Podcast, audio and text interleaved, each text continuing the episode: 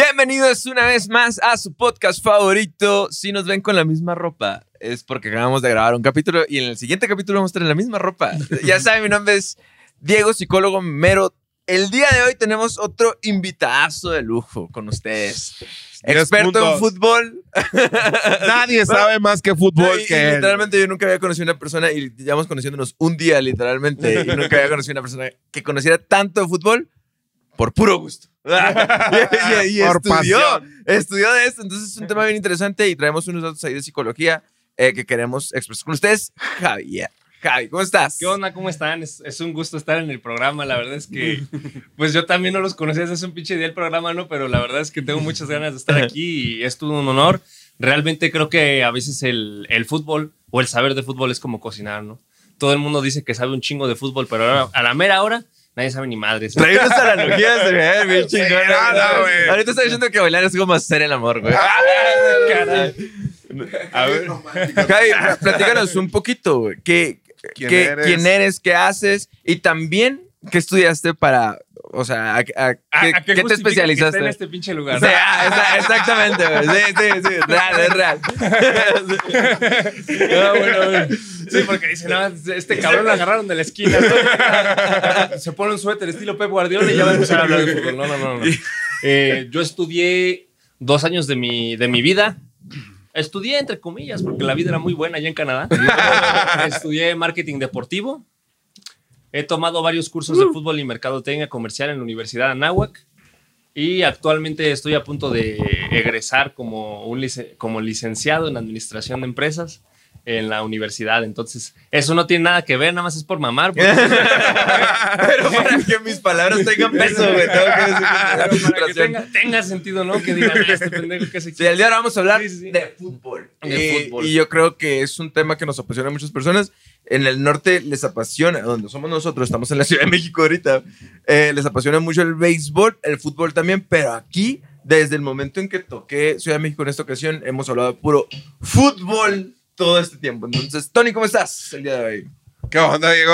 ya, ya me estaba Ya me está sintiendo pegando que- la coca, que ni me habías presentado, güey. No, muy bien y, y muy contento. Eh, a Javi ya, ya había tenido el gusto de conocerlo desde eh, mm, febrero, marzo. Traemos un proyecto juntos aquí próximamente con AP en la Ciudad de México. Patrocinando el podcast de herramientas. Este, la vamos a romper bien, Machine. Entonces, eh, yo, yo también, así como conozco mucha gente que le gusta el fútbol, pero no conozco a nadie como Javi. A nadie, cabrón, a nadie, a nadie. Y e- es capaz, güey, de dejar de comer la mejor hamburguesa que he probado en la Ciudad de México. Dejarla a un Él lado, literalmente se nos pasó. hoy. Agarró siete aderezos, güey, y me pone una alineación y me dice, y luego me faltaban cositas, rompió toallas, servilletas y, oh, mira, güey, es que si movemos así, movemos acá. Yo consideraba que era un loco del fútbol, pero luego ya conocí a Javi y dije, yo no sé ni madre de fútbol, güey. Y luego Este- sale, luego sale el papá de Javier, el señor, y lo dice con una papa y suelas, préstame tu lateral. una, una papa y. Lash, allá en las máquinas, ¿cómo estás? ¿Cómo estás? Excelente. Vamos a. Es lo único que hice en todo el podcast. Casi lloro, lo tiene que decir, güey. No mames. Fue muy inspirador. Fue muy inspirador. Literal, es la única participación de él durante todo el capítulo, pero lo hace. Lo- Pues es después- como el Jorge Campos, güey, de la vida. Papitas. Ya después nos va a decir que no vio el capítulo de fútbol. Algo muy importante aquí es que nosotros hablamos de psicología y guaralá, guaralá, ¿no? Películas, Claro, claro. series. Lo más Em- importante aquí es la psicología. El fútbol. ¿eh? No Entonces, puntitos ahí claves. Que yo creo que en este, en, en este capítulo muy específico sí me, me interesa esta parte porque yo creo que el deporte es competitivo, es competitividad, ¿no? Claro. Entonces, aquí vamos a dar unos pequeños puntitos de cómo, qué tienes que trabajar tú para ser una persona competitiva. Y eso, se- eso se me hace chingón, porque también hay que entregarle a las personas así como ciertos regalitos, decir, ah, mira, a lo mejor a mí me falta esto. Hay uno muy interesante por ahí, para que se queden, ¿no? Dejamos el Ah, clip- lo- el- el ah. Entonces, Estos cinco puntos te sorprenderán. El quinto te romperá la cabeza. como Dross acá, ¿no? Oye, en este, programa, número uno. en este programa tienes millones de preguntas. Pero cuando termine el programa solo vas a tener una. Y es por qué no vi el programa antes. Oye, y, y bien importante, probablemente eh, haya muchas personas que, que nos siguen o que, o que escuchan el podcast y digan, a mí no me gusta para nada el fútbol, me lo voy a brincar. Acuérdense que lo mismo dijeron que no les gustaban para nada los videojuegos y había mucha carnita. No, no solamente es el, es el deporte en sí, es, es todo lo que lo rodea. Hay, hay un montón de cosas desde económicas, eh, motivacionales, psicológicas o pasionales que, que hacen a- al fútbol, como bien dicen, lo más importante de, De lo menos importante. importante. Ay, No, cabrón. no, no, no, no me podía quedar atrás. güey, o sea. La competitividad. lo que sea. Me quito el sombrero y me traigo mi Tony. Ah, Hay una frase que eh, tengo un. Saqué un- Ay, ya un- un también saca. Sí, güey. no, saqué un, saqué un estudio aquí de justo de eso, güey. Porque pues tratamos de acercarnos un poquito más a, a lo que es la psicología. Y, y hacer una frase que me gustó mucho, güey. Que dice Marat Safin, que no tengo la menor idea de quién es, pero habla del tenis y dice que Ah, el tenis es simplemente una lucha entre dos cerebros. Y se me hizo muy fregona. Entonces la pregunta para ustedes es, para que se hagan garras aquí, ¿no? Eh, La, la- la pregunta es, acércate. ¿Por, por qué en el fútbol? El fútbol también es un juego mental. Definitivo. Eh, También es un juego de dos cerebros, por decirlo así.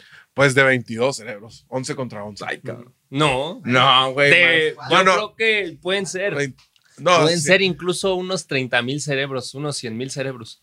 Ajá. Porque está obviamente todo el, el equipo, el cuerpo técnico y los aficionados. Ah, ok. Y los aficionados definitivamente tienen que tomar un rol protagónico. Y si no, recordemos el partidazo de los Diablos Rojos que perdieron 8 Ah, porque tenemos que mencionar aquí que Jai es, es Toluca A morir. 100%. a morir. 300% Diablo Rojo y fanático del trabajo de Francisco Suinaga. Paquito, te amo. y es bien chistoso porque de- él, dice, él mismo dice que no hay afición del Toluca, ¿no? Este es, como que el único fan. Sí, pero por favor, amigos míos del norte, amigos míos de Agua Prieta, por favor escriban en los comentarios quién es del Toluca. Javi no me cree que es el tercer equipo más querido pelea- peleándose con Cruz Azul allá en el norte. Es, es así, pero bueno. A- a- ahorita yo lo veía más, por ejemplo, Javi, tú dices, es que también entra, entra la parte del aficionado, ¿no? Que, que es una parte muy, muy importante dentro del fútbol, porque, porque sabemos, y aquí entra la cuestión psicológica, ¿no? Sabemos que hay campos que convierten a jugadores muy buenos en jugadores mediocres, y hay, hay jugadores que esa misma presión que genera la afición o el estadio, eh, la, la agarran y la convierten en motivación.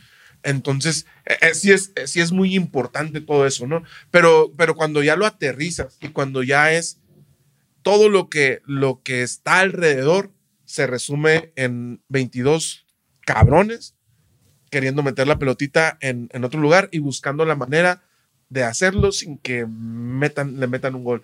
Entonces, ahí, ahí la verdad es así como, eh, y ahorita me quiero regresar a lo, a lo otro que platicaba, Chema. ahí es donde yo digo, son 11 contra 11, pero también entra mucho el, el técnico. Mi papá era técnico de fútbol llanero, yo creo que de ahí me nació el amor por ser director técnico, porque a mí me pasaba que, que cuando jugábamos, yo con 25 años, 23, yo no me metí a jugar. Y ya me decía, me decía un amigo del Robert, me decía, oye, güey, pues métete, pues tú eres el que hace los cambios, pues, no". güey, yo lo disfruto igual, parado aquí en la línea, que allá adentro, güey, entonces no, yo no tengo ningún problema. Y, y mi papá decía, mira, ya que la pelota empieza a rodar, el técnico les puedo decir 10 mil cosas adentro del Simón. vestidor, le puedo decir 10 mil cosas en la banca. El cabrón va a hacer lo que le nace allá. Pero también creo que el técnico, dependiendo de cómo acomoda el equipo, de, de cómo le jala las riendas a uno que otro allá dentro del campo, eh, eh, influye. Y creo que sí son esos 11 cerebros contra 11, 11 cerebros, pero está el máster, acá el servidor, que, que puede hacer que, que esos 11 cambien la historia de un partido de fútbol o hasta cambien la historia de un país. de- Ah, en y- ese sentido. algo que, pues el título lo quiero poner así medio amarillista, no amarillista, ¿no? Pero sí que llame la atención. Y le quiero poner, pues, como la psicología del mundial o la FIFA o lo que sea, ¿no? Claro. Entonces, porque ya estamos. ¿a ¿Cuántos días dijiste, Lash? 10 días para que empiece el mundial eh, en el momento que estamos grabando esto. Entonces, sí me gustaría como que encaminarlo para allá, porque yo creo que tienen un chingo de cosas que ver. Aparte, desde Sí, la sí. afición, o sea, desde la persona que lo está viendo, incluso detrás de la pantalla que pone, se pone a tuitear. Es, porque ahora yo creo que es más fácil llegar a los ojos y a los oídos y a la motivación de un futbolista a través de Twitter, güey. Sí, a, Sí. tra- a tra- a través de Insta, bro. Y mira, voy a contar eh, la historia de cómo llegamos a la invitación a Javi. Estábamos platicando en la oficina ahí en Agua Prieta de, oye, pues ahí viene el mundial, habría que ser. Y yo le dije, yo conozco a la persona perfecta, güey. Yo conozco a la persona perfecta. Y, y le, y le digo a Les, oye, a, Les, a Diego, oye, estaría muy interesante, ¿por qué ver, analizar en este mundial por qué hay tan bajas expectativas con la selección? Si comúnmente cuando va a llegar el mundial, ya hasta la cancioncita de la selección no sabemos y que México let's go y, y El, todo el eso. sí se puede, Eh, ya todo ahí, eso. Y, y este mundial no, no ha sido así. Y le digo, y le decía a Diego, y todavía es peor porque se supone que en este mundial debería de ser donde nuestras dos generaciones campeonas del mundo se convergieran, se, Ujú. se unieran y tuviéramos una selección Campeón del súper mundo. poderosa y, y que tuviera que dar miedo porque fueron campeones del mundo los dos, las dos generaciones. En cambio, mm, creo que de los 20, bueno, los 40 que fueron campeones del mundo, creo que solamente hay, hay uno. ¿Qué pasó? Y cuando, cuando te dije, yo conozco a la persona perfecta, le mando un mensajito de voz a Javi. Oye, Javi, mira, queremos grabar un podcast así, así. Y, y me contesta un audio de tres minutos explicándome. Mira, mi Tony. Ta, ta, ta. Javi, hubiéramos grabado. Javi, sí, ¿por qué? ¿Por qué está la expectativa tan baja? ¿Y por qué los que estaban, desde tu punto de vista, como aficionado al fútbol, como persona que le entiende mucho el fútbol, nos perdimos en el camino? Y también quisiera saber lo de la opinión de un psicólogo, ¿no? Mm, hay tres puntos que podemos anotar para que no se nos, nos olviden. Que el primero es continuidad, el segundo es un tema económico y el tercero es la manipulación de los medios de comunicación. El bueno, primer- pues nos dio mucho gusto haber tenido este podcast en el aire después de que nos lo cancelen. el, el primer tema que es la continuidad es bastante evidente que en México nunca hay continuidad. No. En México, a mí no me gusta Pero ¿a qué te refieres con continuidad? Con constancia. A los proyectos futbolísticos normalmente para que tengan éxito y se puede reflejar en casos de éxito como de Guardiola, de Jürgen Klopp, de Ancelotti. Son proyectos que tienen que tomar de 4 a 8 años. Y les tienes que dar seguimiento a, a esa ¿Por qué? Porque se hace un trabajo desde las fuerzas básicas. Us- Ustedes están viendo ahorita todos los sparrings que van al Mundial. A Isaías Violante, al Chiquete Orozco, al famosísimo Emilio Rara, al Mozumbito o el Mozum Gordo, como le dicen. Pero todo este tipo de jugadores realmente están ahí para poder de cierta manera ir capturando como esa experiencia, esa experiencia futbolística, decir, ya empecé a ir a un mundial, se está siguiendo un proceso. Pero ¿cuántos de ellos realmente vamos a ver en cuatro años en el mundial? Probablemente Ah, a sí, ninguno, ¿no? Y, y- y eso tiene mucho que ver con lo que acabas de decir acerca de si le hubieran dado continuidad a las dos selecciones, subselecciones de, que fueron campeones del mundo, esto tuviéramos un monstruo de equipo, ¿no? Oye, ahorita estamos, estamos diciendo, oye, no hay un, delantero para la selección, este, no tenemos, no, ten- no sabemos a quién van a llevar, a Funes Mori no nos gusta, no, nos, no traen al Chicharito, no traen... Cuando deberíamos de tener, por ejemplo, si nos vamos a las selecciones, esas campeonas del Sí. mundo sub-17, tendríamos que tener a Vela, tendríamos que tener a Giovanni, tendríamos que tener... A la momia. no, eso es más atrás, ¿no? Claro. Este, a Chicharito en, en su edad de madurez y No se, consolidación te, más no se te olvide la joyísima que tristemente Cruz Alta terminó haciéndole una male- mala leche, la verdad. Ah, la sí, el este de. Cruz Azul, ¿cómo se llama? Villaluz. Villaluz. César O sea, ahí, ahí tenemos a cuatro que eran delanteros top para, en, su, en su edad, ¿no? Y luego teníamos a, a Bueno, teníamos a este que de las Chivas, Fierro, y... Mira, mi Tony, ya tengo aquí la, la alineación de todos los jugadores que estaban en el Mundial Sub-17, cuando México fue campeón en 2011. Joel González, ¿alguien lo conoce? no tengo ni Era idea. de Veracruz. Voy a ir, voy a ir dándoles nombres, a la- nombres, nombres, nombres, nombres, y ya cuando veamos uno que verdad se escuche y digamos, a chingas, ese sí lo conozco. Así tú, tú me tira los nombres. Pum, pum. Joel González del Veracruz. No, Dylan No. Nicoletti de Defensores de Pronunciamiento. Eso suena como una especie de nueva Cámara de Diputados. federal. Richard Sánchez, ese sí era un portero interesante en North Texas Soccer. ¿Y dónde quedó? ¿Quién sabe? A ver, mi Tony, este tú lo conoces bien. Antonio Briseño de las Chivas. Güey, es banca y yo lo quiero que se vaya ya. Jorge Caballero sin equipo. Francisco Flores Fútbol Sala. Daniel Hernández Jaguares de Jalisco de la Liga MB. Ah, Caracas. Carlos Guzmán del Atlético Morelia. Oye, ¿Este es el mismo Carlos Guzmán que está en Toluca?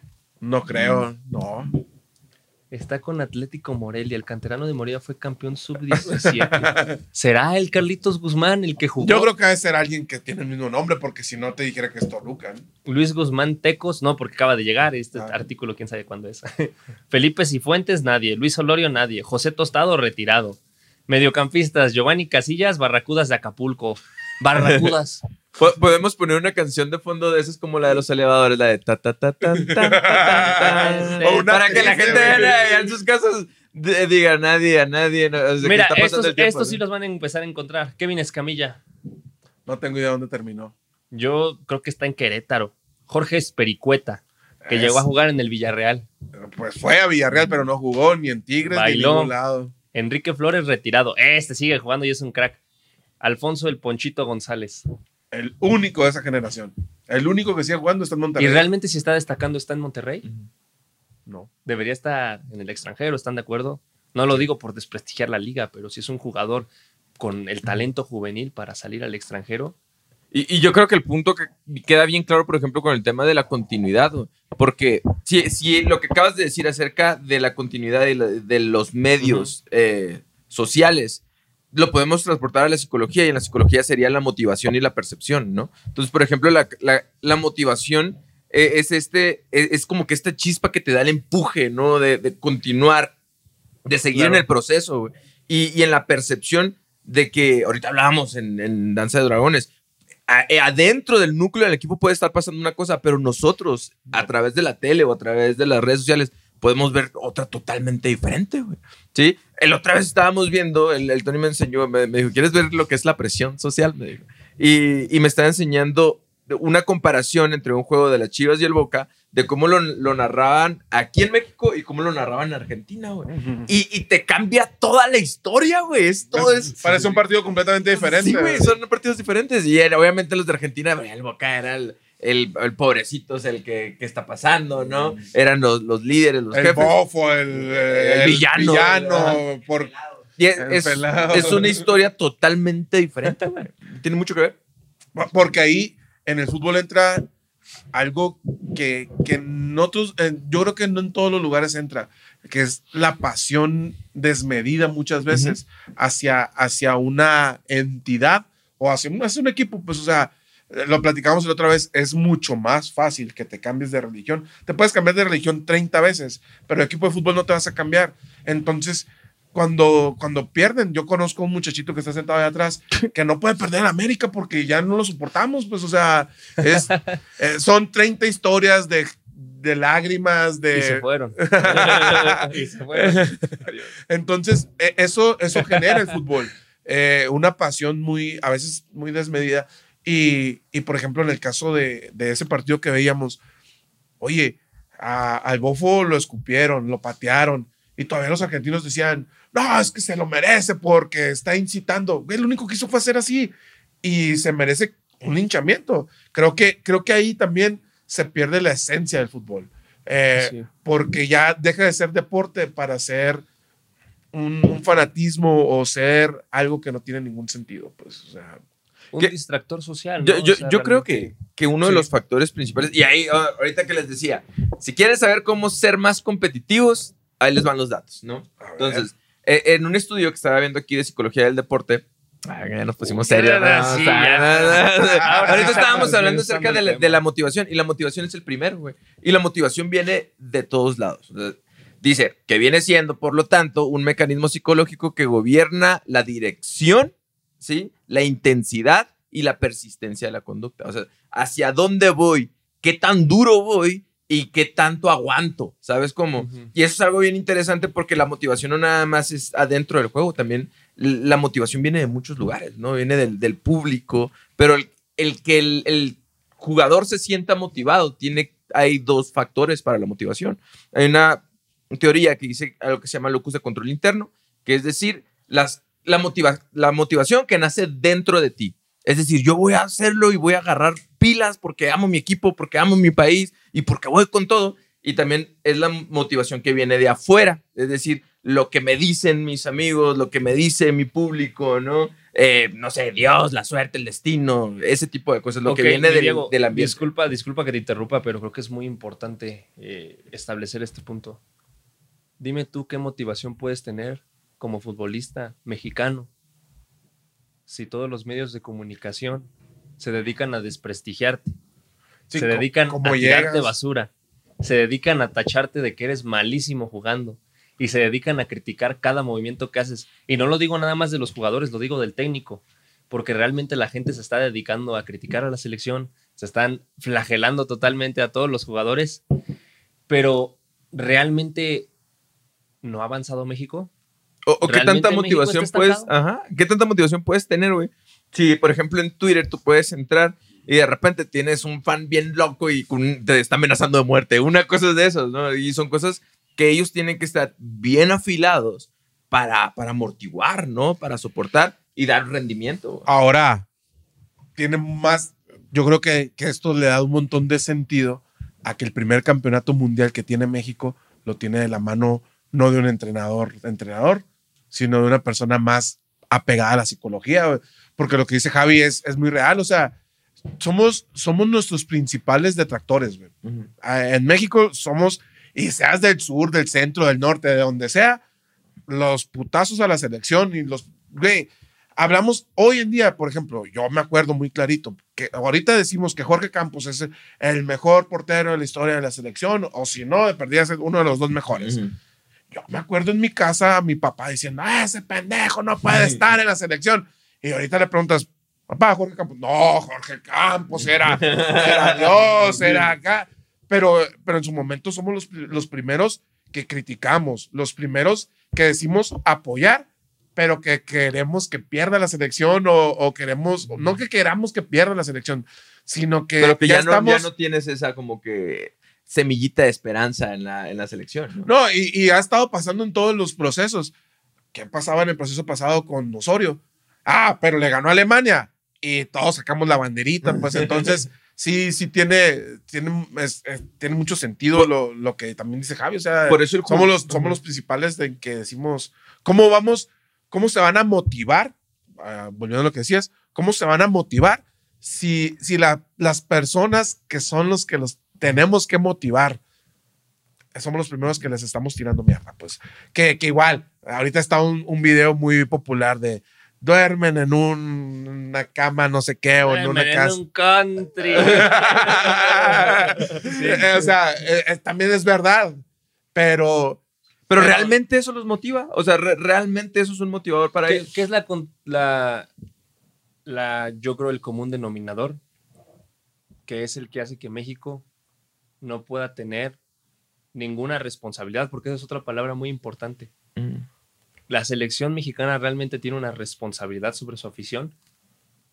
¿O la campaña que hacen los medios de comunicación realmente hace que sea mucho más cómodo para ellos el no tener presión? Porque si te están condicionando y te están diciendo todos los medios de comunicación que no vas a llegar nunca al quinto partido, que el equipo es una basura, que se falla el Tata, que Funes muerto, que toda esta, toda esta cuestión, o sea, yo me pregunto todo el tiempo, ¿no es más bien que nosotros les estamos haciendo daño tirándoles tanta basura y diciendo que no van a lograr nada, que tal vez ellos están en una posición de comodidad, que saben que no tienen que entregar resultados? Pero, ¿y entonces la motivación de la que hablas? ¿Dónde queda la motivación? ¿Se ve en lo económico? ¿Por qué realmente la mayoría de nuestras figuras figuran, ahora sí que valga la redundancia, en el fútbol mexicano? Es porque ya no tienen motivación de emigrar al extranjero, están en una zona de confort por tener mejores beneficios, pero está mal. Está mal que el fútbol, que no solo es un estilo de vida para ellos, es un trabajo Ujú. ellos tengan que cuidar de sus familias, Ujú. quieran brindarles la mejor salud, quieran brindarles las mejores cosas. Está mal que ellos decidan irse a un equipo regiomontano, por ejemplo, que son los de Dubai ahorita casi casi, son los que le meten más lana, en lugar de irse a Europa. Y pongo el ejemplo más sencillo de todos, Alexis Vega. ¿Qué No, va a hacer Alexis Vega? Mucha gente dice que se va a Tigres, que se queda en Chivas porque le van a dar un buen de lana. Si se queda en Chivas o se queda o se va a Tigres, lo van a criticar toda su vida. Ha- Haga lo que haga, le van a Sí. tirar mierda. Siempre. Si se va a Europa, también. Pero dejemos de verlo del nivel del jugador o el nivel profesional, como una persona. realmente esa persona que es a lo que aspira en la vida. Ellos entran con el sueño del fútbol. Y van ganando, y van ganando su dinerito, y van haciendo sus cosas. Y Pero, pero van aprendiendo que es un negocio. Pero llegan nuevas motivaciones. Tu vida no es la misma, mi vida no es la misma, aunque suene muy cursi desde que tengo a mi novia y vivo con ella. Cambia totalmente porque tu motivación cambia. Claro. Dices tú, ahora tengo una familia que tengo que ver por ella. Y yo creo que es lo mismo que les pasa a los futbolistas últimamente.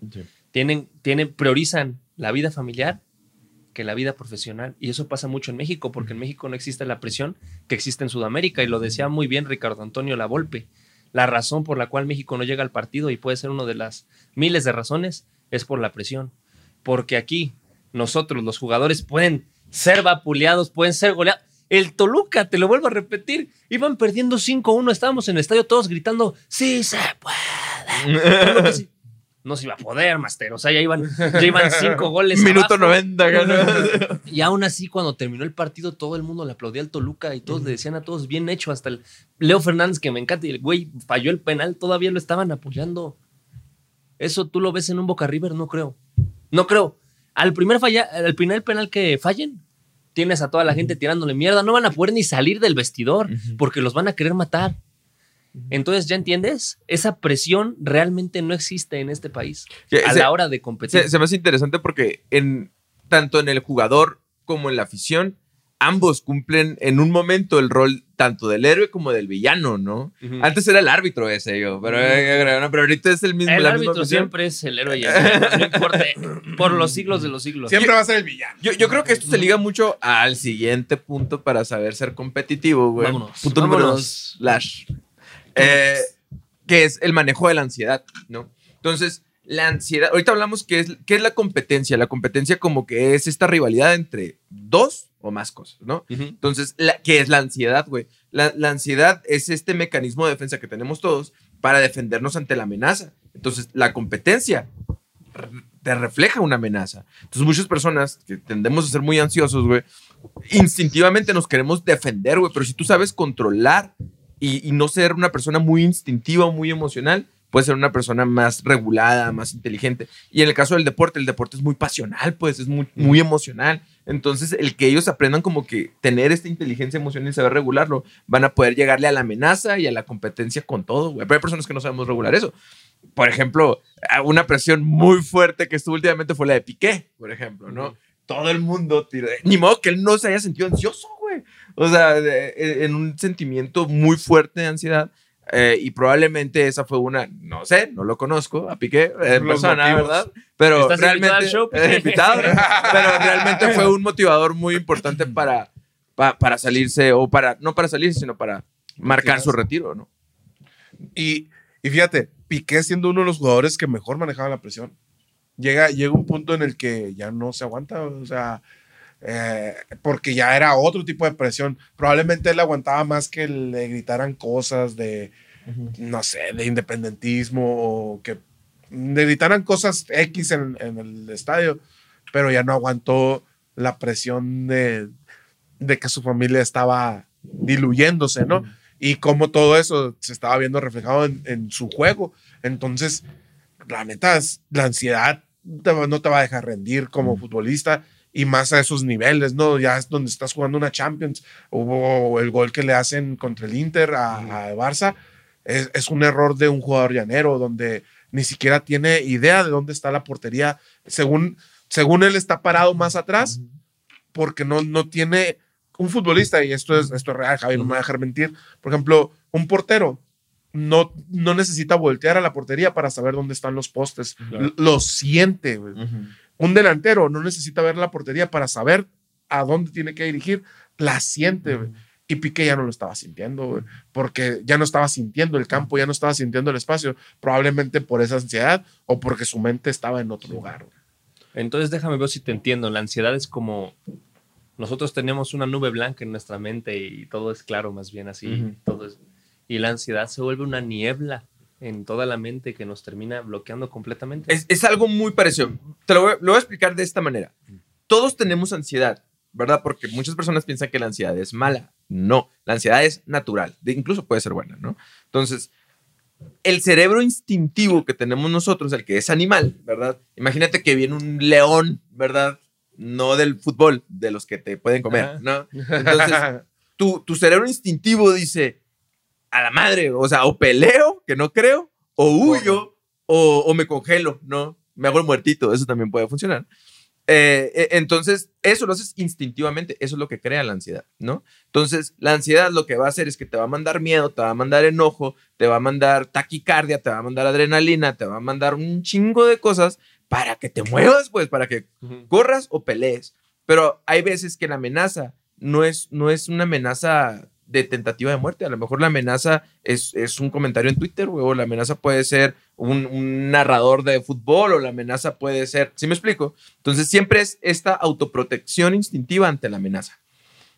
Lo que pasa es que cuando no lo sabemos regular y no sabemos que realmente podemos controlarlo con inteligencia, el cuerpo te manda un montón de cosas. No puedes dormir, güey. eh, se te sube la presión, ¿verdad? Empiezas a sudar, empiezas a temblar. Cuando la gente ya no aguanta eso, lo que prefiere es huir.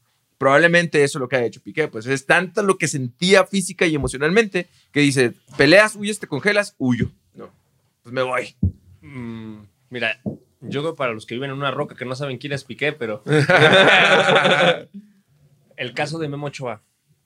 Memo Ochoa para mí siempre ha sido un portero destacadísimo. Sí, ahora todo el mundo dice no sabe salir y todo, pero mm, yo creo que es muy notorio que hubo un declive en el partido de Toluca. Pasó algo y justamente yo creo que fue este factor de la ansiedad.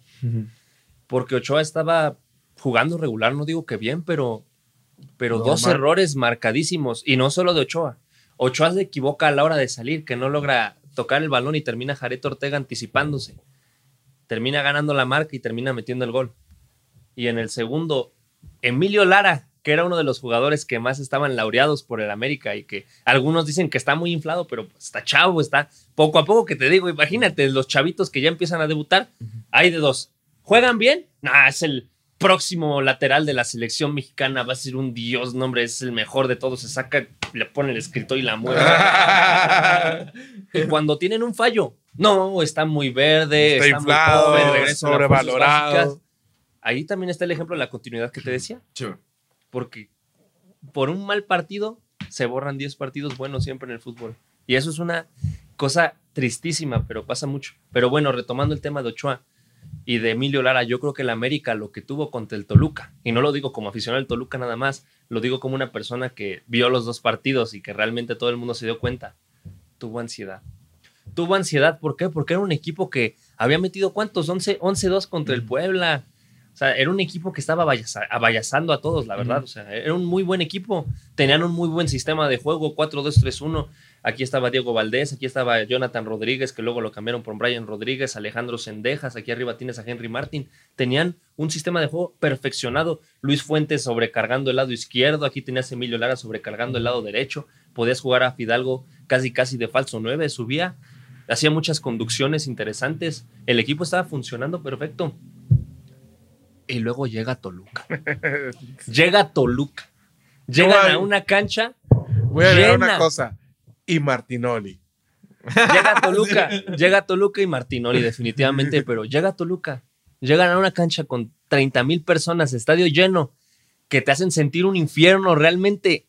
Ponen las luces, ponen el fuego, ponen el tifo gigante y vieron ese pancarta gigante que decía, estás en el infierno. Tirirí. un ambiente espectacular. Gracias, Paquito. Neta, eres un crack. Pero bueno, es que en serio yo admiro mucho a Francisco Suinaga también. Mucha gente lo detracta. En serio, eso es otro tema que deberían checar. Pero otro ¿quién día. es él?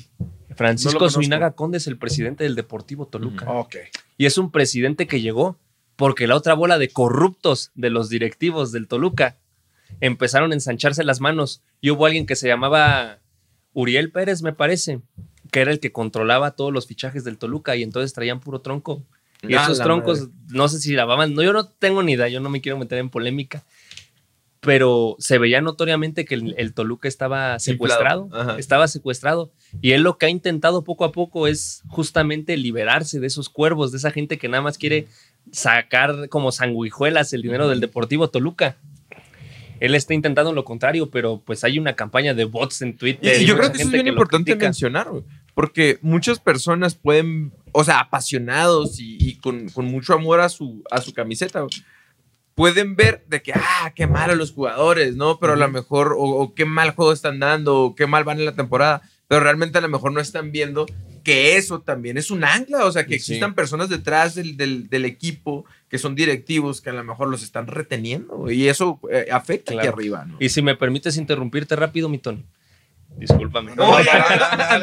muy, muy sencillo, retomando el partido, nada más para resumir mi punto. Yo creo que el América le dio ansiedad porque era un equipo que tenía todas las de ganar y terminaron con todas las de perder. Nada le salió en los dos partidos. No llegaban los centros, no definían de manera correcta. Henry Martin, ¿cuántos goles metió en la temporada? Casi 13, 17, una locura contando las asistencias, una absoluta locura. A todo el mundo se conectó y al Toluca no pudo ni meterle un gol y el único gol que metió, el único jugador que siempre estaba en la posición correcta en la última jugada, estaba adelantado. Y eso también es concentración. Y esos tres errores que tiene la ah, América, esos tres errores, cuatro, porque también el gol de Torres Nilo Ochoa no hizo nada, fueron por ansiedad. Esto yo lo creo firmemente. Yo, creo que el reflejo más grande, y es a donde iba, y, ahorita que lo comentas, y nos salimos del tema de la selección, pero, pero estamos hablando de fútbol mexicano y de fútbol en general. Y de ansiedad. Y de ansiedad. es, es en esto de, de Ochoa. Para mí, para mí no es un buen portero.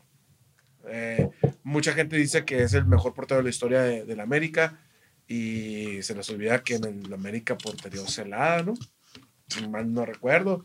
este, que en la América portería un señor de tez oscura llamado Adrián Chávez que parecía que abarcaba toda la portería, que a lo mejor no tuvo, no tuvo su, los focos que tuvo Ochoa, pero era un porterazo, pues. Y yo, yo soy de las Chivas, o sea, la América me vale tres pepinos y más, ¿no? Imagínate lo que debe pensar el espectador, un chivista hablando. pero, pero Ochoa no, no se me hace. creo que, creo que es un portero promedio y todo el mundo y los medios nos hacen querer ver que es un gran portero. ¿Y cuál, y cuál, y a, dónde voy con esto? Que de repente un periodista sin necesidad, como lo que hace últimamente David Feitelson o lo que hace Álvaro Morales de ESPN, bueno, los dos son 10 pies, de gritar, de y hacer el show. Martinoli sentado con un entrevistador como Enrique Garay, que, que la neta lo hizo muy bien. Dice, mira, Ochoa es un portero promedio. En una salita. En una salita, muy tranquilo. Dijo, Ochoa es un portero promedio, nunca supo salir. Se hace un clip de TikTok donde se habla de eso. Ochoa lo debió haber visto 15 mil veces en Twitter, en TikTok, en Instagram, que alguien no tirando mierda a lo loco, ni gritando, ni levantando la voz, dijo, Ochoa no sabe salir. Nunca supo salir, nunca le interesó. Y luego, un entrenador de porteros de la América, no recuerdo quién fue, dice, nunca quiso entrenar los centros. Y luego viene Celada y dice, Ochoa está en su área de confort. Tres, tres personas con peso dicen que no sabe salir se comió la movie. Le empezó a dar ansiedad y él empezó a creer que realmente Ochoa no sabe salir, pero probablemente él siente que es que lo puede hacer bien. nunca ha sido un problema. Le han metido dos, tres goles, sí, pero nunca había sido un problema de, que, ah, con, ya por eso perdió la América o, o perdieron un campeonato. No. ¿Y qué pasó? Primer centro. Y, y, yo lo platicaba con, con el Ash cuando, cuando pasó el partido. Le digo, si Ochoa se queda parado, la pelota le pega en el pecho y rebota hacia otro lado. Pudo haber hecho tres mil cosas. Hizo la única que no tenía que hacer. Querer agarrar un balón así cuando viene cayendo. Yo portería muchos años, pero toda, toda mi vida en el llano yo no le puedo enseñar absolutamente nada a Ochoa, porque obviamente, digo, es un portero promedio de nivel profesional, o sea, quiere decir que es un buen portero. Pero cuando estás morrito, te dicen, oye, pues si viene, cáchala. No, no, no vas a espantar gallinas. Entonces, yo creo que en esos momentos, en ese, sobre todo en esa, eh, en esta serie de semifinal, esos, esos palabras retumbaron en la cabeza de Ochoa y generó mucha ansiedad. Tan ansiedad de querer demostrar que sí sabía salir y sale por una pelota por la que no tenía que ir, de una manera como no tenía que ir, y si, si no hace nada, se queda parado, salva esa pelota. Pero hasta parece que se le acomoda al, delantero. Y en el otro partido, en el de vuelta, un tiro de esquina, donde está él ahí, que creo que no tiene tanto que hacer, pero aunque hubiera tenido algo que hacer, estaba, ya tenía el mood de mm, yo no puedo tapar algo que viene por el cielo. Y, yo creo que aquí nos damos cuenta que lo, el monstruo o la amenaza que te genera la ansiedad, no, muchas veces no es el otro equipo. Eh, puede ser un- un- una figura, ¿sabes? Como en este caso, por ejemplo, lo que dicen de la selección de que ah, es que no, nunca llega el quinto partido o algo así, dice, ¿no? Imagínate la ansiedad que va a tener todo el equipo de decir, cabrón, ahí viene, llegar. ahí viene el quinto, ahí viene el quinto, mamón, ¿qué va a pasar, güey? ¿Sabes cómo? ¿Qué le pasó a México contra Holanda? ¿Y qué es lo que pasa? Pum, doblan las manos. ¿Y, y qué es lo que pasó también? Van contra eh, equipos ex muy buenísimos, güey. Y, y- y a lo mejor tú dices, ah, va contra España, por decir así, ¿no? Un ejemplo, porque ustedes saben más que yo de fútbol. Entonces, México es, la ansiedad te dice, peleas, huyes, te congelas. Y entra entre esos equipos, no se chica, gana, güey, México. Pero cuando pierde contra los equipos chicos, no, no, no se están peleando contra el equipo. Probablemente se están peleando contra la afición en su mente, contra la ansiedad que le genera el quinto partido y termina perdiendo, güey. ¿Sí? ¿Y se enfría? Sí, ajá. Entonces no es el equipo, es el monstruo que tienen aquí en la cabeza que los está amenazando, ¿no? Porque el miedo es mucho más grande en la cabeza que en la realidad, la mayoría de las veces. La siguiente, ahorita que decían, vamos con los siguientes puntos de cómo ser más competitivo. Ahorita tú decías, la concentración y la atención es algo que también se tiene que trabajar. Es decir, el enfoque, la concentración y la atención se, se refieren al enfoque sostenido durante un periodo de tiempo, ¿no? Ahorita en estos tiempos, en la actualidad, es mucho más difícil mantener el enfoque. ¿Por qué? Porque la atención de nosotros es muy dispersa, dispersa gracias a la tecnología, no sé si sabían ustedes. Entonces, No. por eso TikTok, por ejemplo, tiene esta, e- este algoritmo donde son videos de un segundo, ¿sí? Y boom, te pasan el que sigue. ¿Por qué? Porque saben que pueden perder tu atención muy rápido. Entonces, tienen las, las nuevas tecnologías algo que se llama stickiness para que tú estés con una atención enfocada ahí, güey. Pero al final de cuentas nos chingan la concentración y los deportistas tienen que mantenerse concentrados, sin pensar en una ansiedad, sin pensar en eh, que tienen hambre, sin pensar que tienen sueño. Entonces, mantenerla actualmente, mantener el enfoque y la concentración es extremadamente difícil. KPI. No sé qué quieran decir de eso. No, yo hace poquito veía. Le faltó tirar el micrófono. Sí, ya me voy. Aquí se acaba el programa de hoy. se acaba. Bye. Hace poquito veía una entrevista que le hacían a Riquelme y dice que muchos. Él, él decía que Invente, muchos. mago, invente. Qué narración, lo siento, es que qué narración. que, que muchos eh, jugadores jóvenes de hoy en día no llegan o no, o no pueden explotar tanto precisamente por eso. Porque dice, hoy en día el jugador está más preocupado por cómo sale en Instagram, por cómo sale en, en Facebook o en TikTok, eh, en, qué compar- en compartir qué comió, en compartir dónde está durmiendo, en lugar de estar atrás de una pelota. Y dice, en mis tiempos teníamos, teníamos entrenadores que las concentraciones eran, estamos encerrados, estamos pensando en el rival. Y se acabó. O sea, estamos, ya estamos en ¿Cómo- modo... ¿Cómo, en modo cómo le llamaste? Concentraciones. Ah, de hecho, así se llaman. Así se la- cuando los equipos se, se eh, juntan antes de un partido, se llama concentración porque tienen que estar concentrados en el juego. Hoy en día, los jugadores a las concentraciones se llevan su PlayStation, su Xbox, sus teléfonos y ya no, ya no se concentran. Ahí, ahorita a- acaba de salir un documental de la selección argentina. No lo he terminado de ver, está en Netflix y lo que llevo, llevo un pasito y está muy interesante. Y, y dice, dicen la mayoría de ellos, es que nosotros jugábamos al truco, un juego de cartas. Ni siquiera, ni siquiera estaban jugando con otra cosa. Ellos estaban haciendo equipo ahí mismo y distrayéndose ahí mismo entre ellos, no preocupados por los likes ni preocupados por los comentarios. O sea, y, y- y la selección argentina fue campeona de la Copa América y próximamente, para cuando salga este episodio, probablemente lo estés viendo, Messi ya levantó su primera Copa del Mundo. Debatible. No, ay. Se van a encarnizar, ¿no? Ya. Entonces, no, la, la concentración sí es muy, muy importante. es en el indispensable, güey. Luego hay equipos que se desconcentran y en una final le meten cinco. Va a ser. ¿Sí o no? eh, Ah, la eh, verdad. eh, Es- fue un cinco, accidente. ¿no? ¿sí o no? Ocho. Ocho. Ocho. ¿Fue un accidente? ¿Falta de concentración? Yo creo que sí. No sé, Javi. Es falta de, herramientas futbolísticas. Porque hay muchos jugadores que yo respeto en el equipo, pero que pues simplemente no están al nivel que debería estar un equipo como el Toluca. El Toluca necesita reforzar la lateral, necesita reforzar la central, necesita reforzar el mediocampista de contención, necesita un extremo derecho capaz. Ya me cambió todo el equipo aquí. Lo- Los invito a que vayan a- al Twitter de, de Javi y vean un hilo que tiene acerca de este tema que está hablando. Ayer me lo, me lo Africa mostró. 21 Gaming. el mejor contenido africano de México. Y del Toluca. Ayer, ayer me, me mostró el hilo este y, y con muchos argumentos. O sea, pero también son, son profesionales y, y no creo que el Pachuca sea ocho veces mejor que el, el Toluca. No, Para definitivamente. mí fue un accidente y falta de concentración.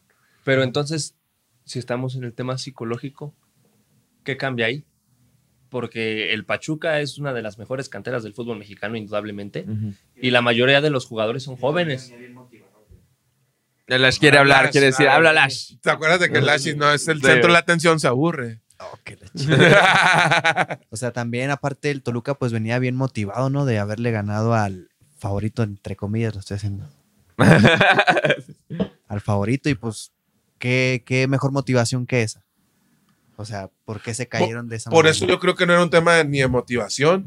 No creo que el Pachuca sea ocho veces mejor que el Toluca. Para mí, por eso, yo, y yo te lo dije hace poco, para mí es, ni siquiera no tuve la oportunidad de ver el partido.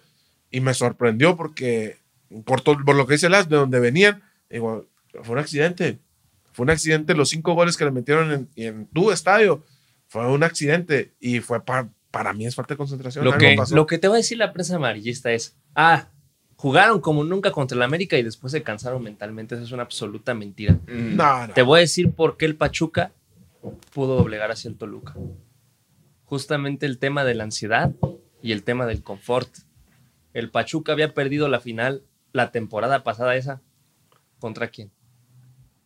Contra Contra Atlas. el Atlas. Contra el Ratlas, dices, ¿verdad? ¿Y, y cuántos cambiaron del equipo actual al nuevo? No, es prácticamente la misma plantilla. Paulino de la Fuente tal vez, y estaba en los revulsivos. Marino Inestrosa y estaba en los revulsivos. ¿Qué aprendió Almada? Aparte de aprender a definir los partidos. Realmente, ¿qué aprende un técnico y qué aprenden los jugadores del fútbol o de los deportistas en general cuando llega el fracaso? Porque aquí hay dos temas. Hay jugadores que tienen el éxito inmediato y se suben en una nube y se terminan cayendo. Mm.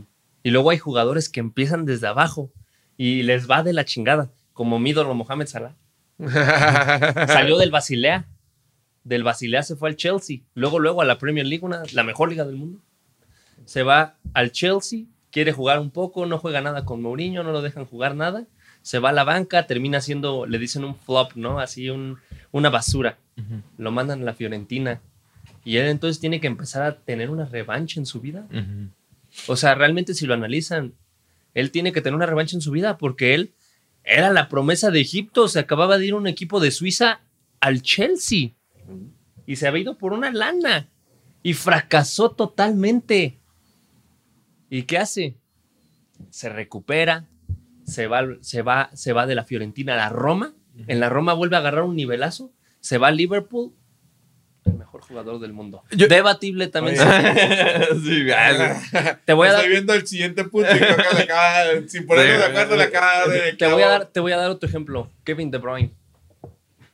Kevin De Bruyne del Chelsea, fracaso total. Se va al Wolfsburgo, empieza a volver a jugar bien, llega al Manchester City y la rompe. No creo que eso sea nada más Guardiola, porque también tienes a Lukaku, tienes a Daniel Sturridge, tienes un chingo de jugadores que están en la cantera del Chelsea que han hecho carreras horribles, pésimas al principio de su carrera, pero se van del Chelsea porque fracasaron y llegan a la élite. Y no pasa nada más en el Chelsea, pasa en todos los equipos. ¿Cuántas veces se burlaron de Vinicius Jr. al principio? Cuando era joven. De ficticius, Stronquicius, Guau. no mete goles. ¿Qué- cuál, era, ¿Cuál era el argumento más fácil para cualquiera para descalificar a Vinicius? No la mete. No la mete. No la mete. Nada más metió el gol de la final. Pues el decían que era de triatlón,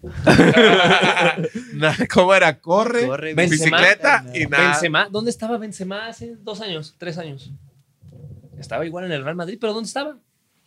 ¿Dónde bueno, estaba el puto? Bueno, pero está en Real Madrid, o sea.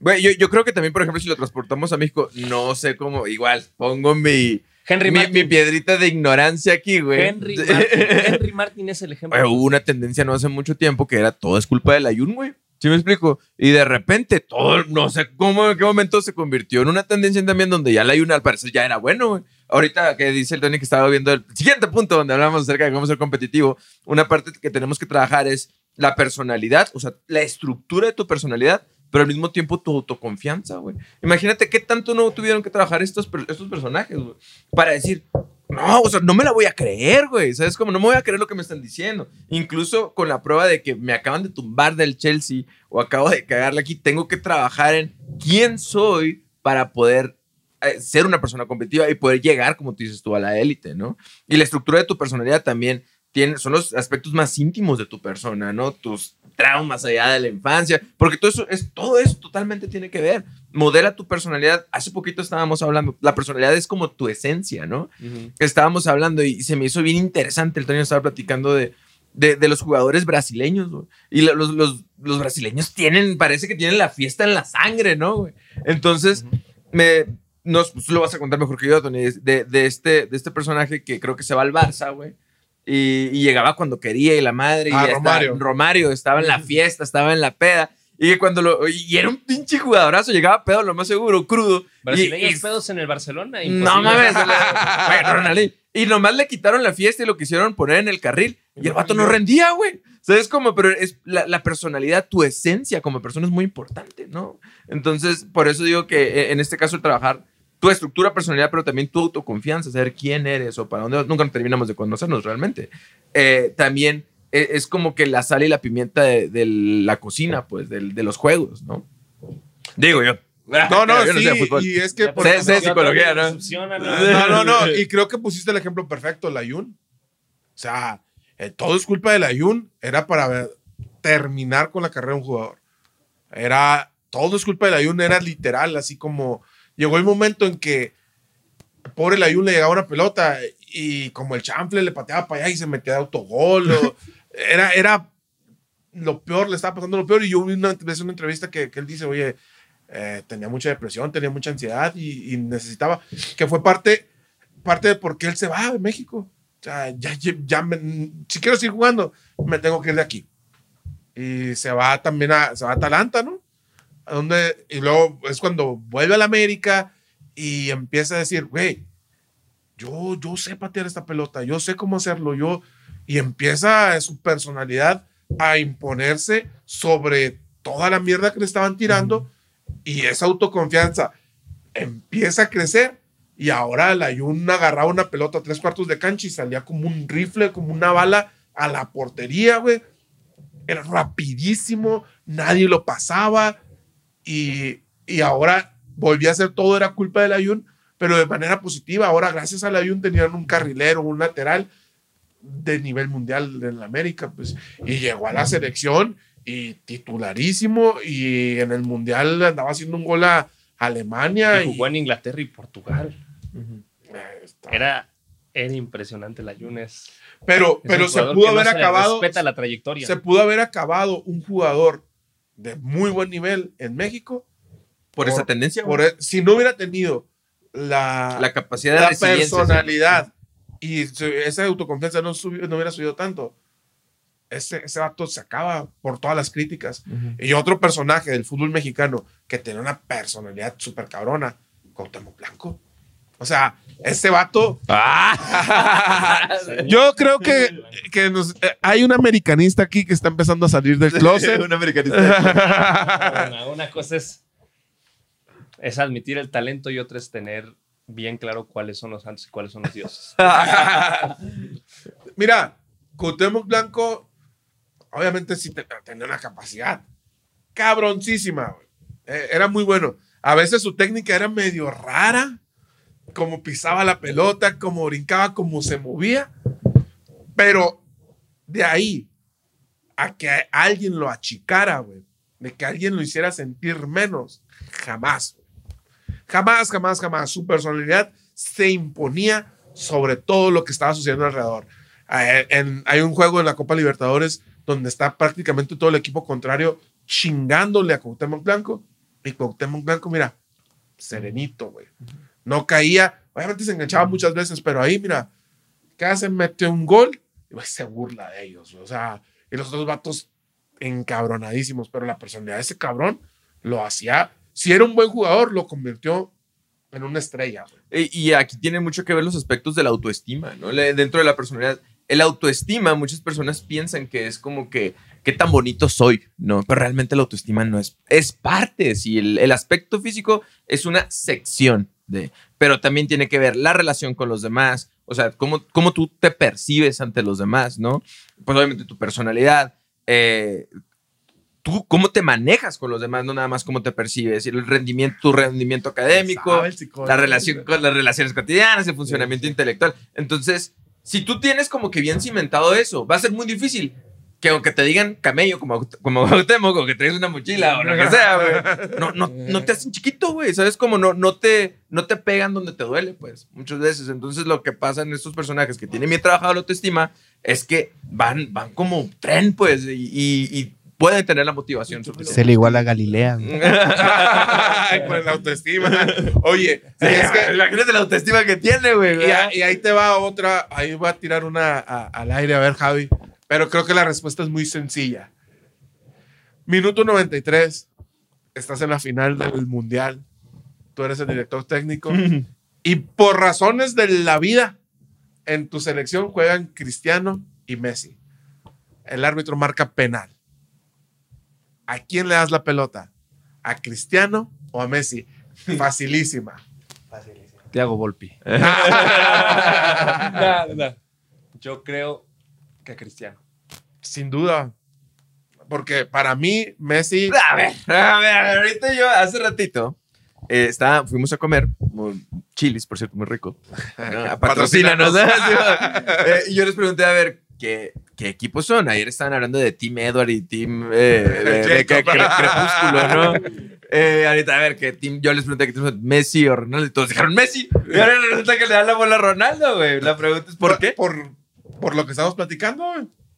Tú, tú hablaste ahorita de Autoestima. presión, de Ujú. ansiedad, de autoestima, De personalidad. de personalidad. Ujú. Y en el deporte hay jugadores que nacen para otras cosas y que tienen una mentalidad de hierro. Y, y creo que es muy importante recalcarte que no hay nadie que tenga una mentalidad como el monstruo que es Cristiano Ronaldo.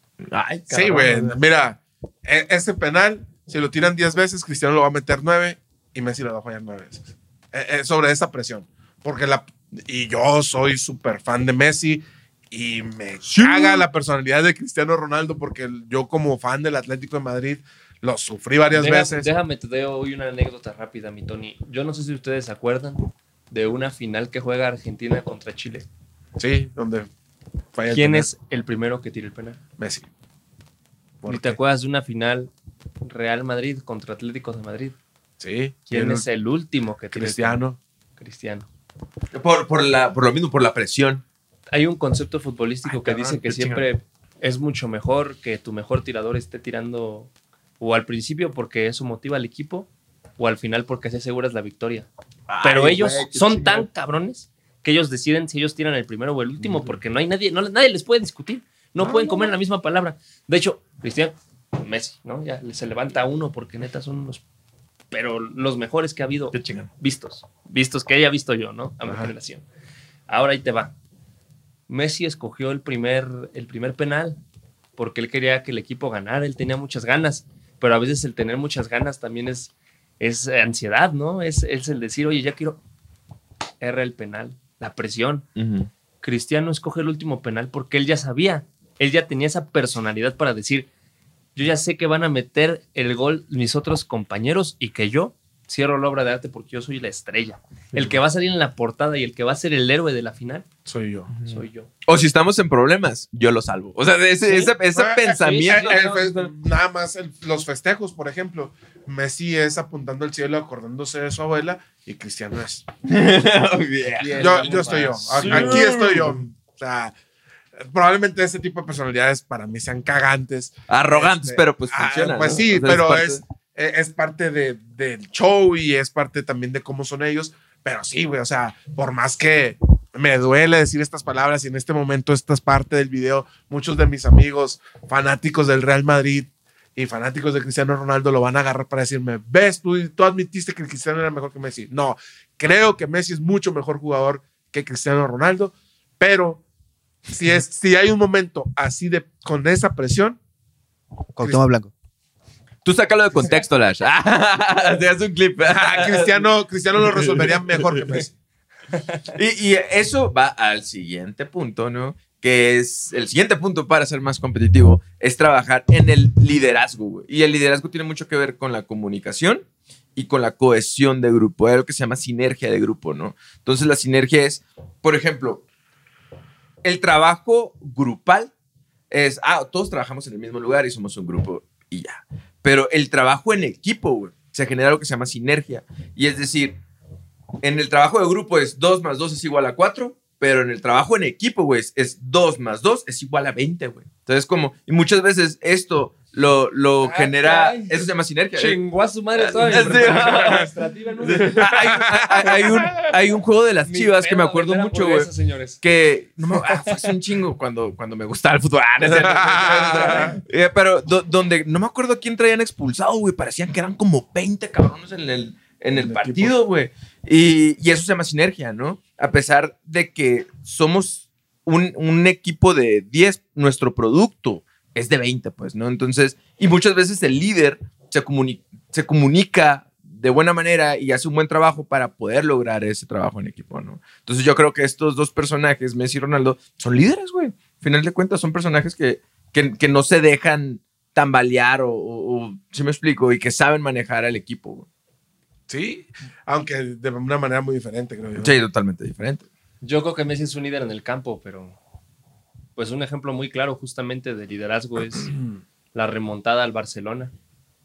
Cuando el Barcelona iba ganando 3-0 y el siguiente partido se juega en Anfield, en Ah. Liverpool, con toda la gente de Liverpool. Termina metiendo gol Origi como al minuto 7. En el segundo tiempo meten tres, mete dos goles Wijnaldum, así en el 53 y en el 56. Y como por el 78 mete un gol Divo Corigi, que justamente se basa en ese tema de la concentración. Se desconcentra toda la defensa del Barcelona. Me acuerdo hasta de la narración. Corner taken quickly, Origi, oh yeah. Está toda la defensa del Barcelona distraída. Están totalmente desconcentrados porque van perdiendo 3-0 más la presión del público. Eso genera más ansiedad definitivamente. 30 Alexander Arnold, el mejor centrador del mundo, le centra el balón a Origi, la clava en el ángulo 4-0. De eso no se recuperó el Barcelona y desde ahí yo creo que se empezaron a, a destrozar anímicamente todas sus esperanzas en, en Europa. Pero liderazgo. ¿quieres liderazgo? Jürgen Klopp. Jürgen Klopp, el, el técnico alemán del Liverpool. La capacidad que tienes para darle vuelta a un partido que vas perdiendo 3-0 contra Messi sin tus dos mejores jugadores porque estaba lesionado Salah y estaba lesionado Firmino. Ese partido lo juega Andrew Robertson, Virgil van Dijk, Joel Matip, Trent Alexander-Arnold, Ginny Wijnaldum, Jordan Henderson, creo que lo jugó James Milner, eh, Sadio Mané, Madre, güey, no, Divo Corigi y Sherdan Shakiri. Sherdan Shakiri y Divo Corigi eran totalmente de la banca y Mané todavía en ese no estaba en su nivel. A mí lo que me impresiona es que yo no conozco absolutamente nada de eso, güey. Y, No, y- y, y puedes ir a buscarlo y sabes que esa es la solución. Yo no tengo Sí, ninguna Sí, duda. pero, pero ese, no, ese no es el tema. Aquí el tema es justamente lo que tú dices. Mucha gente dijo, imposible que remonte. En el Barcelona tenía a Luis Suárez, a Coutinho y a Messi. ya Messi, güey. Tenían un equipo plagado de estrellas. Pero el Liverpool tenía justamente eso, tenía un líder. Y ese líder supo gestionar el talento que ya no tenía en la, en la banca porque estaban lesionados con nuevo talento para tener el mismo sistema de juego y jugar perfecto. Y jugaron a las debilidades que tenía el Barcelona. Se ampliaron en las bandas. El primer gol llega porque empiezan a presionar todos como perros de perros así de, presa, así, loquísimo. Roba el balón Jordan Henderson, Jordan Henderson le pega el balón, la para Ter Stegen, en el rebote, Origi se anticipa y mete el gol. Luego, ¿qué pasa? Van, van 1-0 en el primer tiempo. O sea, tienen 45 minutos para meterle tres goles a, a- a un equipo impresionante como es el un Barcelona. equipo premium del Un- primer de nivel. los mejores del mundo, realmente. Aunque a la gente diga, no, no están en Europa League, de los mejores del mundo. Y en el segundo tiempo pasa algo muy curioso. Los dos goles vienen de centros. El primero se abre, a la se abre hasta la banda en el extremo. Trent Alexander Arnold manda un centro que normalmente eso los jugadores lo rechazarían. Y por desconcentración o por presión, el balón va pasando. Así todos se le quedan viendo así, casi casi así. No. Se detiene, cae en los pies de Wijnaldum, le mete un fierrazo Ter Stegen no sabe qué hacer, no llega. Y meten el gol al 53. Entonces, ¿qué pasa? Cambia la situación, cambia este, este juego de poder. Porque entonces, imagínate, si en el primer partido habían quedado 3-0, Simón. el Barcelona solo necesitaba un gol. El Barcelona, si metió un gol, el Liverpool necesitaba meter 5 en ese partido. Porque necesitaban 5-1, 6-1. Es imposible en el fútbol meter eso, al menos de que seas el Pachuca contra el Puebla. O sea, realmente, ¿qué oportunidad tenían? Entonces, ese envión, justamente, creo que ahí hubo algo muy interesante. Hubo una transferencia de la ansiedad. Esta zona de confort y esta ansiedad se cambian. Y entonces, al, minuto, al momento en el que entra el segundo gol, es cuando el Barcelona empieza a sentir ansiedad. Empiezan a sentir, oye, sí se nos puede ir el pinche juego. Nos pueden empatar, nos Y en- pueden ganar. Y en tres minutos, otra vez, un centro de James Milner. Creo que lo dio Sheridan Shakiri. Le pasa el balón a Sheridan Shakiri. Centra, Gini Wijnaldum mide como 1.74, 1.73. Salta por los cielos, le gana un cabezazo a Piqué. A Piqué, uno de los centrales Más altos, muy buenos en lectura de juego. Le gana un balón, lo cabecea y lo mete al ángulo. Ter Stegen se queda así como, ¿qué pido? ¿Qué está pasando? pasando? güey. Pero- En ese momento ya llevan 3-0. Van 3 3-0, ya van 3-3. Ya ya igualaron, ya. es, es un peso tan impresionante que desde ese momento el Barcelona se nubló. Y, y perdón, Javi, que te interrumpa. Yo No, creo adelante, aquí, aquí había un tema que, que toqué al principio y que, que me gustaría volver. a hay, hay una situación, ahorita que decías, la ansiedad se, se transmitió de un lugar a otro, pero hay estadios también, y esto es un tema psicológico, que hay otro temita que quisiera tocarlo, no sé si ya para cerrar, que es el Real Madrid, pero hay estadios, Ok. hay, hay estadios que, que marcan el primer gol. Mm, ah, me, ex- me explico. Sí. En, en Anfield, cuando bajan, Anfield es un estadio muy viejo de Inglaterra. Lo han remodelado, han hecho muchas cosas, pero es, es, es uno de los lugares, junto con uno que ya no existe, que es el Calderón, uno de los dos estadios que yo quisiera conocer. No el, no el Bernabéu, no el Camp Nou, no. Aquí, aquí está el Bernabéu. Anfield Aquí está. No me andes dando ideas. Vamos a ponerlo aquí para que se ponga más futbolero el asunto. Anfield y el Calderón eran los estadios que yo, el Calderón lo quería conocer. Y Anfield también es, es uno de los lugares que quiero conocer. Ah, Anfield está al estilo antiguo.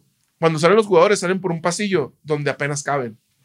Y justo antes de salir, hay un letrero que tiene el escudo de, del escudo de Liverpool y solamente tiene una frase que dice: This is- This is Anfield. Esto es Anfield. Entonces, cuenta la historia que hay muchos jugadores que son súper estrellas que cuando llegan a ese pasillo se cagan. Porque ven el letrero que dice esto es Anfield y afuera está el estadio rugiendo y el otro equipo ya va perdiendo 1-0. Psicológicamente, el otro equipo ya va perdiendo 1-0 porque ya están, ya están en un mood de, güey, Aquí- aquí va está la amenaza, algo, güey. Sí, aquí, aquí, aquí hay miedo.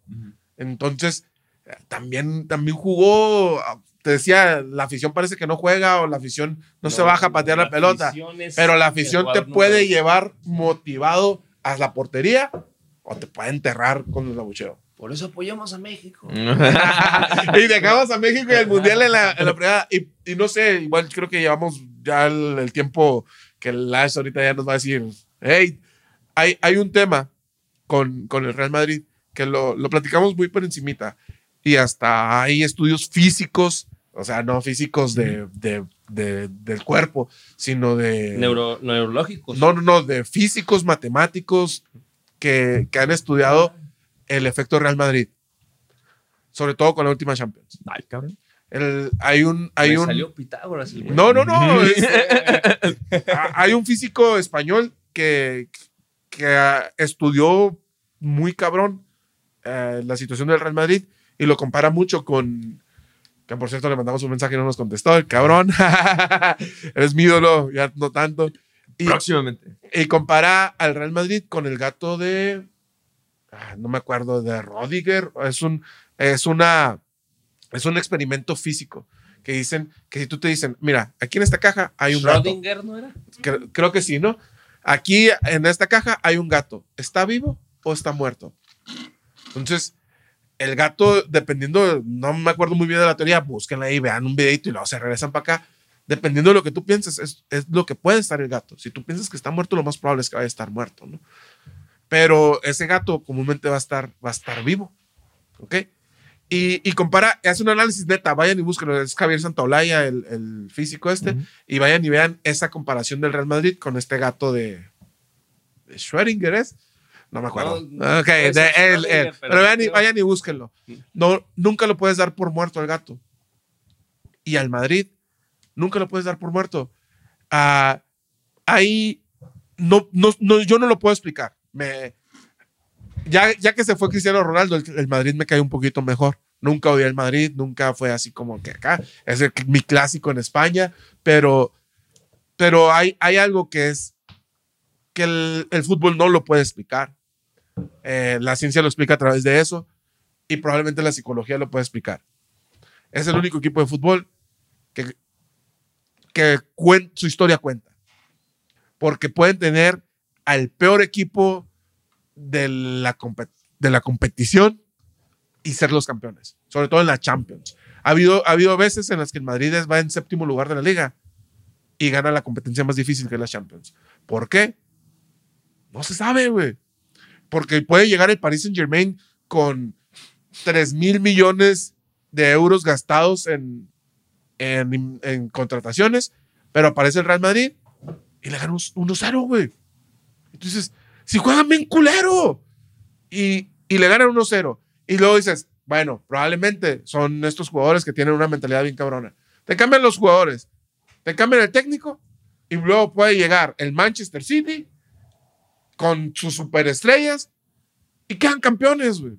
Entonces, ha- hay una situación ahí, Diego, que, que es bien difícil de explicar porque este estadio no pesa tanto, pero el escudo ese, güey, pesa un montón. Y, y ese escudo casi, casi queda campeón solito.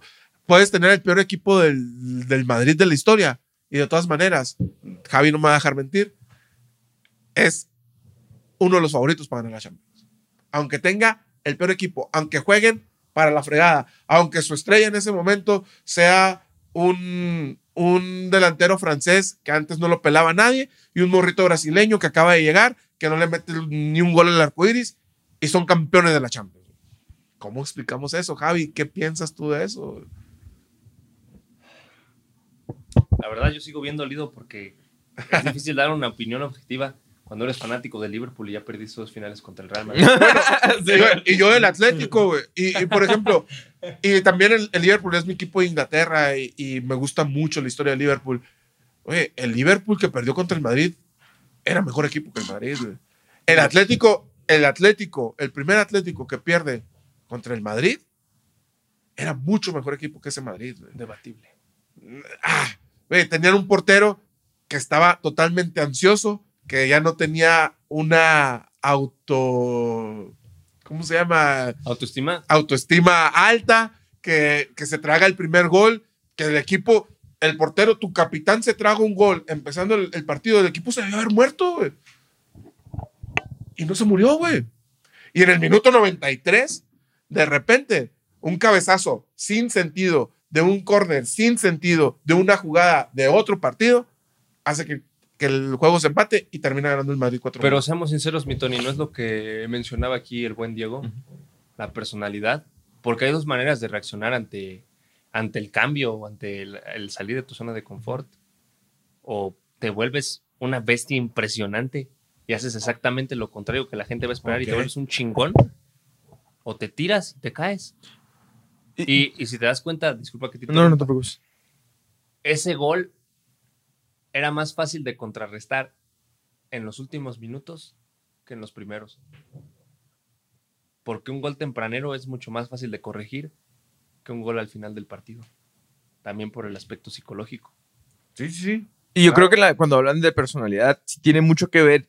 O sea, la- el, el Real Madrid, como tan, pareciera que tuviera una personalidad propia, ¿no? Pero en el momento, al ponerte la camiseta, es decir, es que yo, yo soy parte de la personalidad del Madrid que remonta al final, pues, y, y- y no pasa nada, ¿no? Entonces, como que este sentido de pertenencia, y aparte, un grupo y toda una comunidad y toda una historia que dice, nosotros somos el Madrid, a lo mejor hace las cosas es- funcionar, ¿no? Es que es bien increíble porque en el partido de en el partido del Real Madrid Paris Saint Germain que iba ganando el París 2-0 cuando el Madrid hace el gol nadie el 2-1 nadie absolutamente nadie teníamos dudas de que el Madrid iba a hacer el 2-2 Nadie- y, y no es que el otro equipo era unos dos nadie güey están Neymar Mbappé Messi los mejores jugadores del, del mundo están en el otro equipo y hasta ellos sabían que les iban a meter el segundo gol. Nomás necesitaba caer el primero. Y, y la verdad, probablemente sea eso, una cuestión de personalidad, donde Y el gol llega del que menos te lo esperabas en el minuto, que era Rodrigo, ¿no? sí, alguien Ah, no, que viene mentira, de fuera, alguien que, que ni siquiera Contra el está. Manchester City, Rodrigo. Sí, güey, o sea, y Goles que llegan de, de ningún lado, más güey. extraños, en rebotes, en cosas que dices tú. Pareciera que el universo se alinea para que el Madrid meta la pelota, güey. Y, y ves muy frustrante a veces. Eran como el PRI hace, el- el- hace 70 años, ¿no? Ganaban, la gente ya decía, pues ya. Ya nada más para terminar y concluir este programa, ¿cómo creen que va a ser la participación de México en este mundial? Lash, te voy a preguntar primero a ti. ¿Cómo crees que va a ser la participación de México en este mundial? Gracias, no veo fútbol, carnal. Yo digo que va a ser agradable en ciertos momentos, pero que no va a trascender. Es- es- O sea, Oye. que nos van a dar es- esperanzas. Describiste los últimos cinco mundiales, ¿no? sí, O sea, pues, a lo mejor no tanto como el de Brasil, o sea, que, estu- que estuvo tan cerca. No creo que tanto así, pero yo digo que sí vamos a tener acá como una esperancilla. Está bien. Punto. Ah, mira, la selección siempre te sorprende. Porque para el mundial pasado, nadie, la neta, nadie esperábamos nada. Y le ganamos a Alemania, ya creíamos que le íbamos a ganar a todo el mundo. Y luego vino Brasil y nos, y nos aterrizó a donde realmente vivíamos, ¿no? Este. No espero nada de la selección. De verdad, creo. Yo creo que la selección no va a pasar la fase de grupos.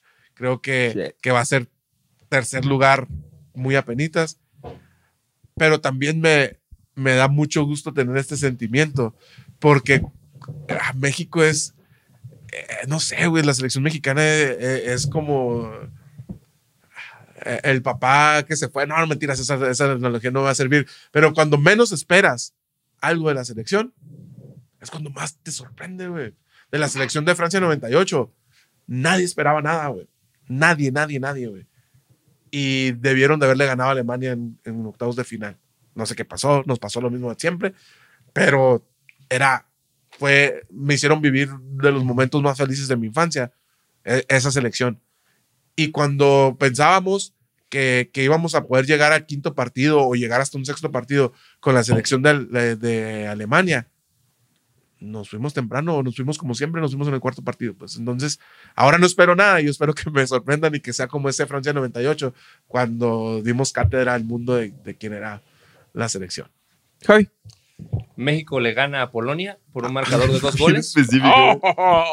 México gana o empata con Argentina y pierde con Arabia Saudita. ¡Ay, qué! O empata. Javi, ahorita todos los que les dijimos que eras el crack de fútbol van a decir, este güey está loco. si, nos, si nos basamos por la premisa de lo que hablamos de la zona de confort, de la ansiedad y el liderazgo, tú siempre vas a ver un común denominador en la selección mexicana. La selección mexicana, el primer partido, se sacuden la presión. Normalmente lo empatan, normalmente lo terminan ganando. Luego van contra una potencia mundial, porque siempre nos toca contra una pinche potencia mundial. Nunca nos toca contra los culeros. Nos toca Brasil, nos toca Francia, nos toca Alemania. Alemania. Nos toca Argentina esta vez. México va a dar el partido de su vida contra Argentina. Porque cuando menos esperas de México, como tú lo dices, es cuando más da.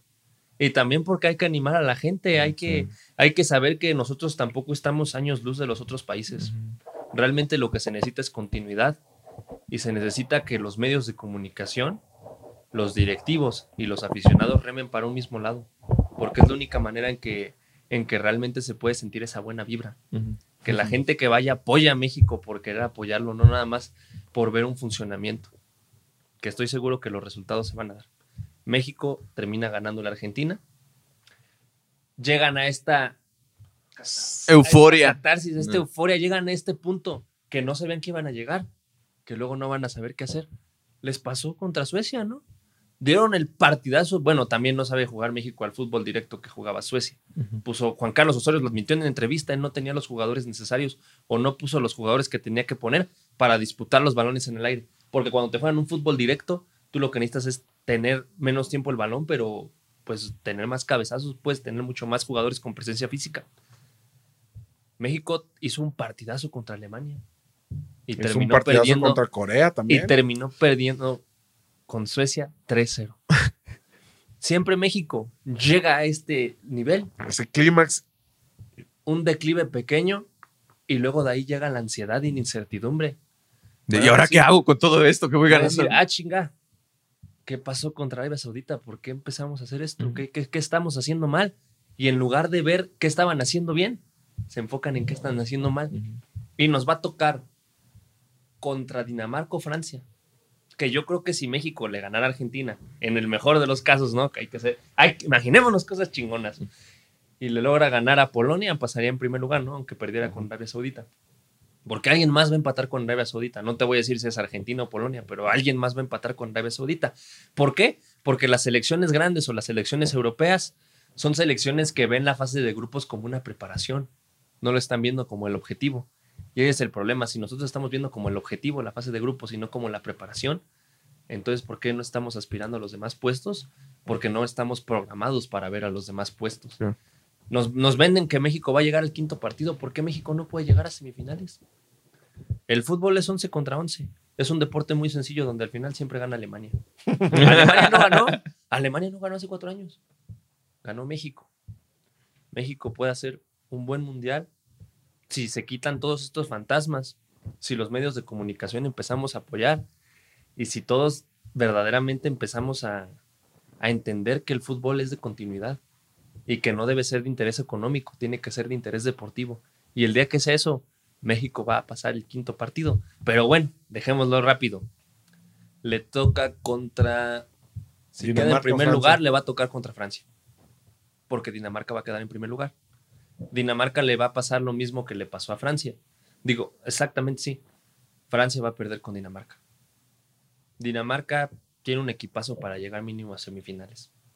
No solamente tienen a Eriksen, no solamente tienen a Darmsgaard, no solamente tienen a Pierre-Emil Heusberg, no solamente tienen a. Christensen, a Kasper Schmeichel. No, no, no. Dinamarca va a ganar a Francia. Y entonces a México le toca contra un Francia más desmotivado, pero no les da la calidad futbolística. Muy porque se han, comet- se han cometido muchos errores y en lugar de seguir exportando talento, lo siguen manteniendo en la liga local. Muy Y. México le va a echar un chingo de ganas, Pero no le va a pero no alcanzar. va a pasar. O sea, partido. para ti vamos a tener el, como dijo Lash, el mismo mundial que hemos tenido en las últimas cinco ediciones, donde jugamos una fase de grupos cabroncísima y nos vamos en octavos eliminados por una potencia. Yo digo que vamos a ganar la Copa del Mundo. no, la próxima sesión. no, Pero- muchas gracias, Javi. Eh, no, di lo que te Quiero recalcar que no vamos a perder por falta de motivación o falta de, de ganas. Vamos a perder por falta de calidad y falta de un proyecto deportivo De serio administración. y de administración deportiva. Todavía hay fe. Tuve fe. Entonces, Toluca campeón el próximo año. Javi, muchas gracias por habernos acompañado en este capítulo. De, fue un gustazo conocerte. Yo casi no conozco de fútbol, pero estos dos, bueno, estos tres también con el Lash, hace que sea bien disfrutable hablar de estas cosas y agregarle un poquito de psicología, ¿no? Entonces, nos vemos la próxima. Espero que les haya gustado. Ya saben, píquenle todos los botones, dejen sus comentarios, corríjanos como siempre lo hacen. Y pues nos vemos la próxima sesión. Muchas gracias. Nos vemos.